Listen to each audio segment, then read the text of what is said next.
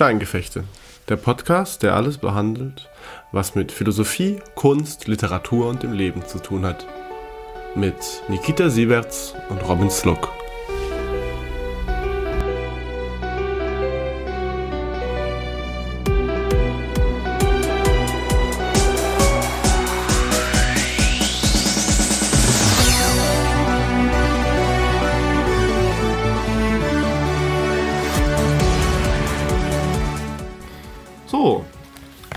Heute soll es um ein Buch von Stanislav Lem gehen.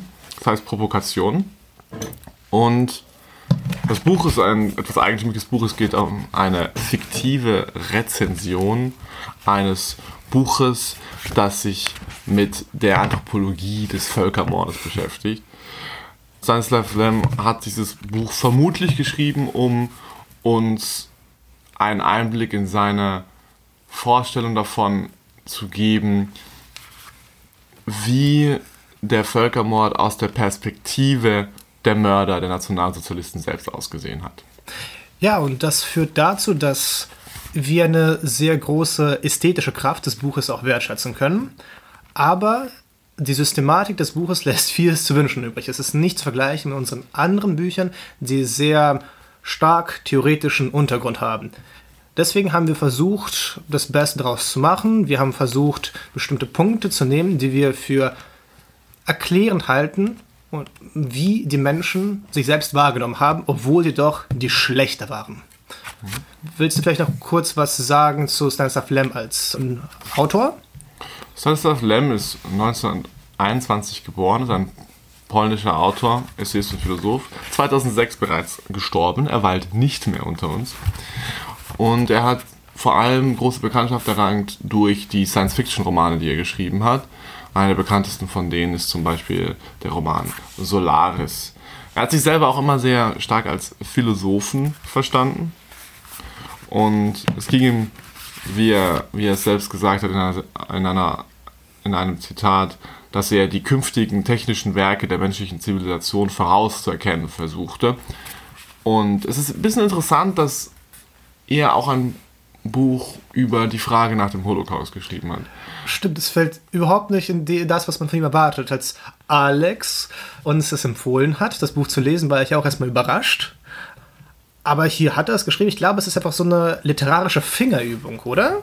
Ich weiß nicht, ob es eine literarische Fingerübung ist. Ich glaube, ich glaube es ist tatsächlich ein Versuch, die, die ich glaube, es ist wirklich ein Versuch aufzuarbeiten, was die quasi im Sinne, was die Nazis in Anführungszeichen bewegt haben könnte. Oder wie, wie, genau, wie es ausgesehen haben muss, dieses, dieses, dieses rätselhafte und, und grausame Unterfangen, das sie da durchgeführt haben muss. Aus der Innenperspektive. Genau, wie, wie, muss es aus der Innenperspektive ausgesehen mhm. haben? So, so, zumindest, so zumindest verstehe ich das Buch. Ich kann über die persönliche Motivation von Lamb, dieses Buch zu schreiben, nichts sagen.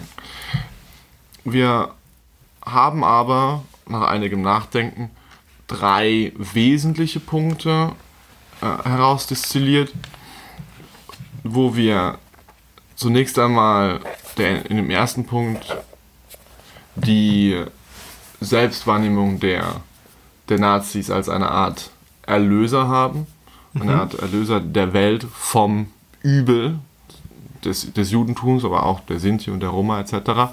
Mhm. Und diese, diese Selbstwahrnehmung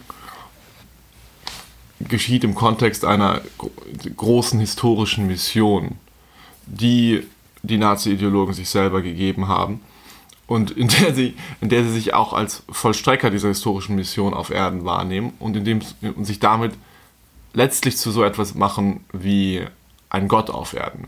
Weil man kann eigentlich keine höhere Position einnehmen in der, in der Selbstwahrnehmung als der Vollstrecker eines historischen Prozesses zu sein, also quasi eines historischen Prozesses, der das Antlitz dieser Welt verändert. Viel mehr, viel mehr kann man als Mensch auch nicht erreichen.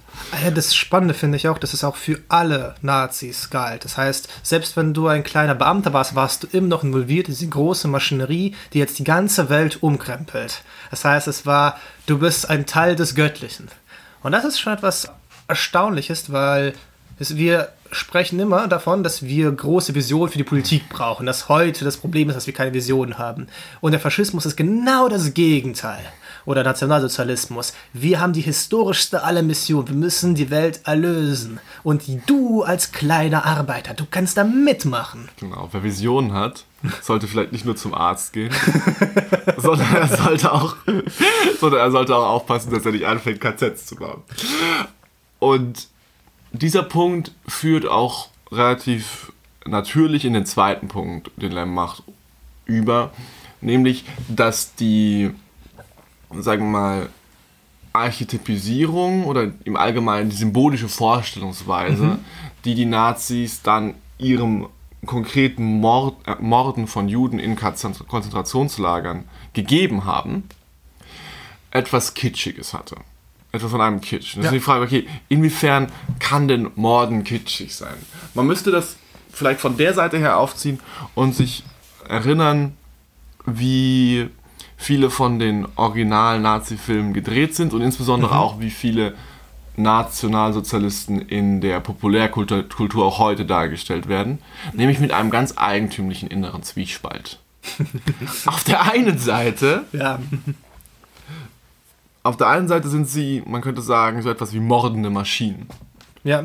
Und auf der anderen Seite haben sie eine ganz eigentümliche, verquerte, biedermeierliche, romantische Vorstellung davon, was es denn hieß, die germanische Utopie in die Wirklichkeit zu bringen. Trautes Heim, Glück allein. All diese Dinge. Und diese, dass diese Dinge so, so scharf nebeneinander stehen, äh, ist in einem gewissen Sinne, ist, ist, ist, ist in einem gewissen Sinne dieses Kitschige. Es ist dieses Ding von, wir stellen uns einfach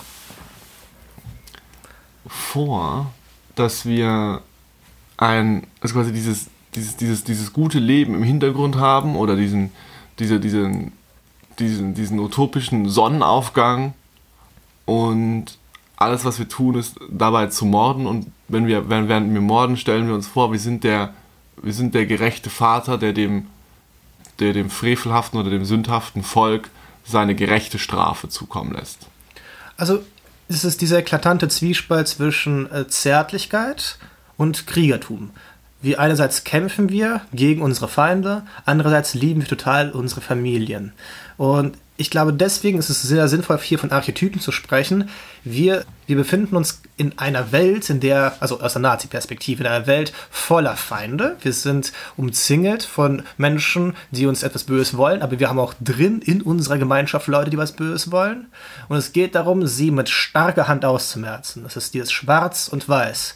Und wir müssen Krieger sein, die dagegen kämpfen. Und wir müssen die zärtlichsten Liebhaber sein, damit wir unsere Frauen und Kinder absichtlich oder einfach, einfach nur beschützen.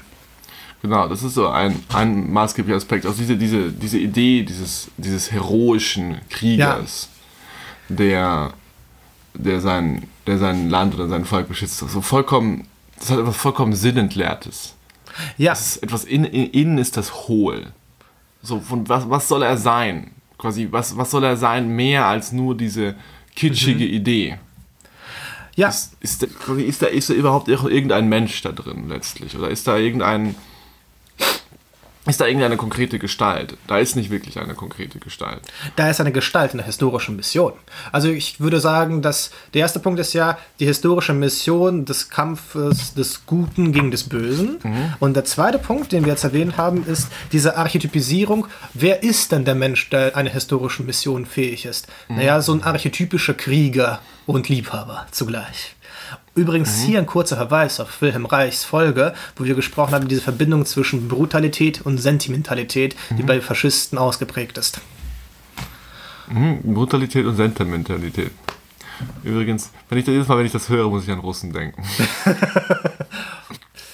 Das schneiden wir raus. Ach so. Wollen wir zum dritten Punkt? Ja, gerne. Der, der dritte Punkt äh, beschäftigt sich mit der Rolle des Todes in der Gesellschaft, insbesondere in der säkularen Gesellschaft. Und hier geht es darum, dass der Tod, wie Lemmes formuliert, zu einem Fremdkörper geworden ist in der säkularen Gesellschaft, weil man ihn aus der Perspektive eines Menschen oder der Menschen, die ihr Leben auf Erden so gut wie möglich machen wollen, nicht mehr sinnvoll integrieren kann. So aus der Perspektive eines glaubenden Menschen, der an irgendeine Form von Jenseits glaubte, konnte man den Tod insofern integrieren, als man, wenn man jemand starb, sagen konnte, er ist jetzt an einem anderen oder vielleicht sogar an einem besseren Ort. Mhm. Was natürlich nicht mehr funktioniert, wenn wir sagen, dass dieser Ort nicht existiert, dieser andere Ort. Mhm. Und dann, dann wird der Tod zu einer unüberwindbaren Schranke, die dem Glück auf Erden, dem einzigen Glück, das wir erreichen können, gesetzt ist.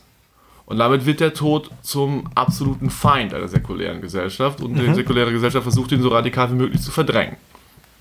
Und dieses Heraussetzen des Todes stellt natürlich immer wieder die Frage oder stellt immer wieder, bringt natürlich immer wieder die Möglichkeit, wie das der Tod durch einzelne Akteure, durch besonders gewaltbereite Menschen wieder in die oder durch politische Bewegung wieder in den Faschismus wieder in die Gesellschaft hineinkommt auf die eine oder andere Weise.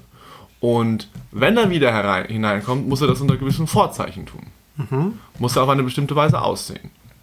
Und Lebensidee ist an der Stelle, dass es zwei Sachen an der Stelle wichtig sind. Das eine ist eine sehr radikale Selbstrechtfertigung des, des Tötens nämlich diese, die, wieder die Selbstwahrnehmung als etwas sehr Gerechtes. Mhm. Und zweitens auch eine gewisse Scham des Tötenden. Man könnte sich ja fragen, wenn die Nazis so 100% überzeugt waren von dem, was sie geglaubt haben, warum haben sie insbesondere das Töten in den Konzentrationslagern doch zumindest versucht zu verschleiern? Warum hatten sie diese ganzen Euphemismen? Warum haben sie von einer Endlösung und nicht von einer Vernichtung der Juden gesprochen?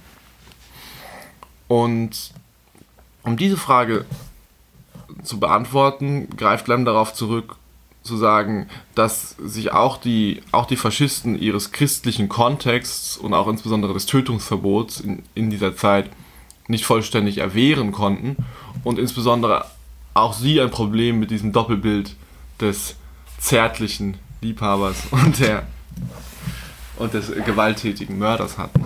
Und deswegen einen gewissen sanften Schleier über die Realität ihrer Verbrechen legen mussten. Ich glaube, was mich sehr fasziniert an diesem letzten Punkt, ist, dass der Tod oder das Todesbewusstsein auch für jeden Einzelnen wieder sehr präsent wird. Das heißt, der Tod hält zwar wieder Einzug im Nationalsozialismus in das alltägliche Leben hinein, aber dadurch wird das alltägliche Leben für Menschen mehr spürbarer. Ich glaube, das ist so ein, ein Punkt von Ernst Jünger, dieser nihilistische Punkt. Je näher wir den Tod spüren, umso existenzieller werden wir, so der existenzialistische Einschlag. Und diese Wiederkehr des Todesbewusstseins in eine sehr, in eine säkularisierte Gesellschaft ist etwas, was ich glaube, man mit Lehrer feststellen muss, dass es stattgefunden hat. Mhm.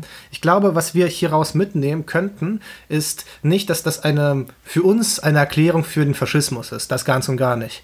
Aber dass das etwas ist, was in der Psychologie des Nationalsozialisten Einzug hält. Der Tod ist da. Wir müssen irgendwie lernen, mit ihm umzugehen. Mhm. Entweder ist der Tod da seitens unserer Feinde, die ihn mir zufügen, oder der Tod ist da, dass ich meinen Feinden zufüge. Und wenn man, wenn man sich selber das Recht gibt zu töten, dann muss man eben, muss man sich heutzutage im gewissen Sinne dieses Recht geben. Ansonsten müsste man sich selbst als gemeinen Verbrecher darstellen. Es ist ganz entscheidend, diese unter dem Kontext einer rationalen säkulären Gesellschaft kann eine Tötung sich selbst nur rechtfertigen und sich selbst nur wahrnehmen als die absolut gerechte Tat. Im Sinne von, dieses Ungeziefer musste vernichtet werden.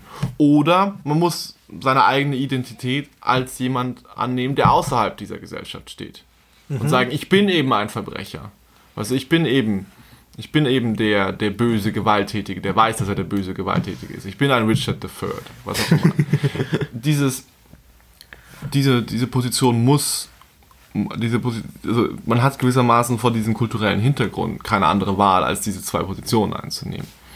Und das ist auch ganz interessant, dass Lem zum Beispiel die Faschisten auch mit den Terroristen der RAF vergleicht, die, wo er zum Beispiel deren Hinrichtungsrituale, die ja sehr darauf bedacht waren, darzustellen, dass der Hingerichtete auf eine gerechte Weise seinem Urteil entgegengeht, dass diese Hinrichtungsrituale sehr ähnlich waren den Hinrichtungsritualen in den KZs, wo einerseits immer wieder Le- Lem schildert das Bedürfnis solche oder oder die die die die eigentümliche Argumentation eines SS-Manns, der umso freudiger eine jüdische Frau in die Gaskammer schickt, weil sie zuvor ihre Kinder verleugnet hat.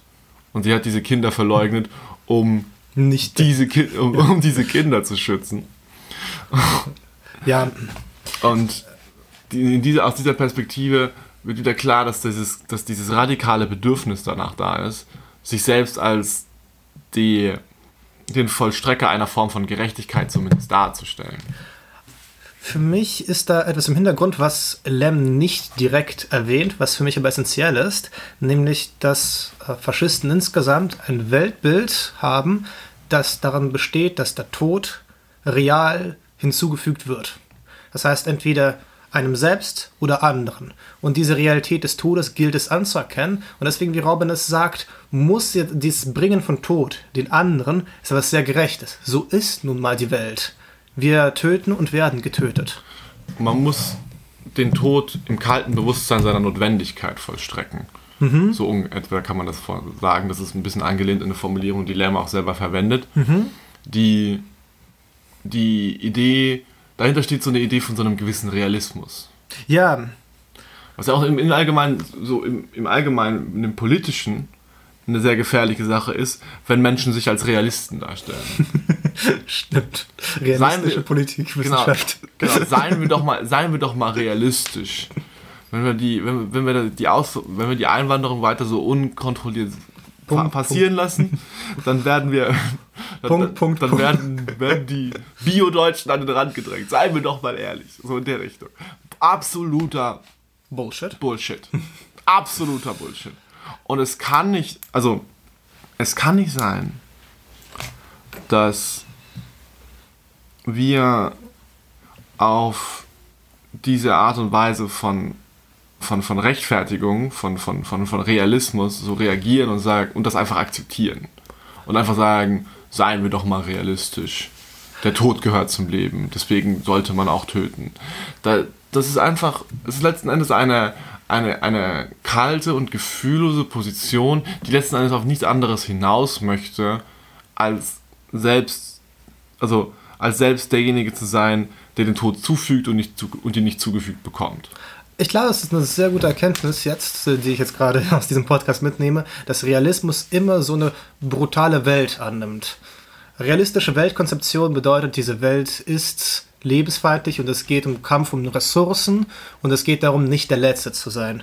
Und vielleicht ist der Faschismus auch eine extreme Version davon.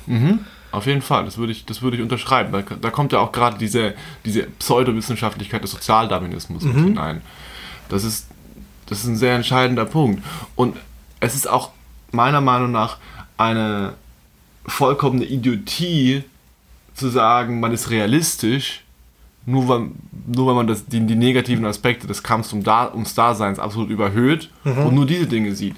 Weil wenn man, wenn man sich anschaut, was Menschen de facto tun, dann stellt man fest, dass sie beides tun. Dass sie einerseits tatsächlich gelegentlich um ihr Dasein kämpfen und tatsächlich zu furchtbaren Verbrechen fähig sind. Und dass sie auf der anderen Seite das genaue Gegenteil davon tun. Ja. Und sie tun beides. Und die realistische Situation ist, sie tun beides, sie sind zu beidem fähig und wir sind nicht mal genau uns im Klaren darüber, was die Bedingungen für das eine und das andere sind. Ungefähr so würde ich es, würde ich es formulieren wollen. Und jetzt, wenn man unsere drei Punkte vereinigt, dann haben wir eine, in Anführungszeichen, realistische Welterkenntnis, nämlich wir alle kämpfen um das Dasein und jetzt müssen wir versuchen, am stärksten davon, am stärksten zu sein. Dann haben wir die historische Mission, also alles im in Ansicht des Faschisten. Dann haben wir die historische Mission, unsere eigene Sippe an den Sieg zu führen. Und dann der dritte Punkt. Und wir tun das in, mit einem heroischen Bewo- Bewusstsein, dass wir Krieger und zärtliche Väter sind. So in der Richtung. Wow, das ist eine spannende Darstellung des Faschisten. Was, was sagst du, Robin? Überzeugt dich das? Was siehst du da? Also, zunächst einmal, dass man sich selbst, da, also, dass man, ich glaube, man, quasi diese Idee, dass man sich selber als ein, ein, eine Art von Heros wahrnehmen möchte, der etwas, der etwas Weltgeschichtliches und Großartiges vollstreckt, liegt auf jeden Fall im Kern der ganzen Sache. Und man kann sich manchmal fragen, ob die Verbrechen, also manch, manchmal sagen Leute, die, die Verbrechen wurden durch diese welthistorische Mission gerechtfertigt. Oder es, ich, ich denke es aber eher andersherum. Ich habe eher das Gefühl, dass Menschen diese welthistorische Mission haben wollten und sich dann quasi Symbole für diese welthistorische Mission aus, ausgesucht haben. Quasi im Sinne von, wir, wir wollen wirklich die Welt verändern. Wenn wir niemanden dafür töten, wie kann es denn sein, dass wir dann wirklich etwas verändert haben? So im Sinne von, wo gehobelt wird, fallen Späne. Und deswegen, vielleicht hobeln wir ja gar nicht, aber wir wollen auf jeden Fall, dass Späne fallen, damit wir uns selber davon überzeugen, dass wir hier gerade hobeln und etwas verändern. Das Töten für Faschisten ist eine Art der Selbstwirksamkeit. Das klingt etwas absurd oder etwas krass. Ich finde das toll. Aber es macht irgendwie Sinn. Auch wieder dieses, dieses Sprech, dieses, es geht um die Endlösung der Judenfrage. Es klingt, es klingt sehr nachvollziehbar für mich, zu sagen, wir müssen erfahren, dass wir wirksam sind in der Welt, dass wir etwas verändern. Und das können wir nur sehen, indem wir auch neu eroberte Gebiete sehen oder Leichen. Genau, wir müssen die, klar, wir müssen die klaren Resultate haben, dass wir diese Juden auch wirklich ausmerzen. Ja, So in dieser, in dieser Hinsicht. Und diese, diese innere Selbstvorstellung ist der entscheidende Punkt. Also diese quasi, und das hat auch, das ist auch ein bisschen nochmal, um auf diesen Punkt des Kitsches zurückzukommen. Das ist so ein, so ein entscheidender, entscheidender Aspekt, der auch ganz eigentümlich ist für die, für die Psychologie des Massenmörders oder nach Lem, dass dass er für diese präzedenzlose Tat, die er da vollbringt, nach Symbolen und Darstellungsformen sucht. Und dass er sich irgendwie versucht vorzustellen oder darzustellen, was das hier, was er tut, äh, eigentlich heißt in dem größeren Kontext. Und er greift dann halt einfach auf diese Form zurück von, quasi, wir haben eine welthistorische Mission und wir müssen eben töten. Und dieses, dieser, dieses Töten ist ein, ist, ein, ist ein gerechtes Töten. Das ist das quasi, das ist der Gang der, das ist der Gang der, des Nack, des, der, der Nackten vor das Weltgericht, vor, in das Fegefeuer. Lem macht auch diesen etwas interessanten Punkt, dass das der Grund dafür ist, warum die, die Opfer sich nackt ausziehen sollten, bevor sie in die Gaskammer gingen. Mehr noch als die bloße Beruhigung, um ihnen einzureden, dass sie nur duschen gehen würden, sei das eine, sei das dadurch motiviert gewesen, quasi eine, man könnte sagen, bildliche und symbolische Kohärenz herzustellen. das ist schon echt schwer verdaulich. Aber es ist natürlich, also in einem gewissen Sinne ist es logisch. Dieses, das, das Bedürfnis, bildliche und symbolische Kohärenz herzustellen, hört nicht auf, nur weil du anfängst, Menschen zu töten. Ich glaube, das ist eines der großen Punkte, die auch dieses Buch versucht irgendwie zu finden. Was ist denn die innere Kohärenz dieses Systems der Massenmörder? Und ich glaube, eines der spannenden Sachen ist, dass irgendwie diese ganzen Figuren angegeben werden, aber diese Figuren auch irgendwie auch immer scheitern, habe ich das Gefühl, in diesem Buch. Inwiefern scheitern? Ich habe das, also ich, äh, ich komme nochmal auf das Buch zurück. Dieses Buch hat für mich nicht ganz funktioniert. Ich hatte das Gefühl, dass das Buch, wie du auch gesagt hast am Anfang, diese Innenansicht der Täter liefern möchte.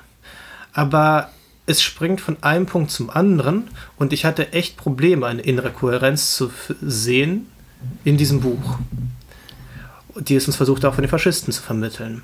Und vielleicht ist es auch, sind diese Ansätze, die wir ge- gekriegt haben, diese historische Mission, eine symbolische Kohärenz, eine, ein, dieser Anführungszeichen Realismus der Feinde, dass das alles einerseits ausreichend ist, für einen einzelnen Menschen zu erklären, warum ich töte, aber zugleich sehen wir auch schon, dass das auch nicht funktioniert. Wir sehen auch, indem wir es erklären, es ist etwas, was man sich ausdenken könnte, aber glauben tun wir da, danach wirklich, daran wirklich nicht. Also wir sowieso nicht, aber ich meine, also es ist ja auch letzten Endes mit jeder Form von Selbstrechtfertigung so, dass sie, dass sie nicht unbedingt hundertprozentig geglaubt wird, auch selbst von dem, der sie vorträgt, nicht. Und, und dieses hundertprozentige Glaub, nicht, nicht Glauben äußert sich nicht unbedingt im Bewusstsein von, ich glaube mir das, was ich sage, gerade selbst nicht, sondern es äußert sich auch in der eigentümlichen Inkohärenz der Versuche, Kohärenz herzustellen. so im Sinne von, du hast mal eine Phase, wo du das mal so betrachtest und eine Phase, wo du das mal so betrachtest. Okay. So dieses, dieses, dieses idiosynkratische von, ich mache das hier, weil wir sind hier welthistorische Mission. Außerdem ist das hier, also quasi außerdem ist das so, so eine gerechte Tat und so weiter und so fort. Okay. Kommen wir langsam zum Schluss. Ich glaube, ich habe nicht mehr, mehr viel hinzuzufügen. Es war ein, ein heftiges Thema, das wir hier angesprochen haben, aber ein Thema, das man auch nicht unbedingt vermeiden kann, wenn man über den Faschismus spricht. Stimmt. Weil so die Frage ist ja die, na, die, die wie, wie, wie, wie konnte man überhaupt so töten? Wie konnte man mit so einer Selbstverständlichkeit töten? Ja. Und das ist ja auch ein bisschen der Versuch, den wir hier unternehmen, zu zeigen, unter welchen geistigen Voraussetzungen man sich nahe an derartige Verbrechen, derartige politische und menschliche Verbrechen begeben kann und unter welchen Voraussetzungen man sie tut. Ja, ich glaube, du hast es gut zum Ausdruck gebracht. Vielen Dank. Dankeschön.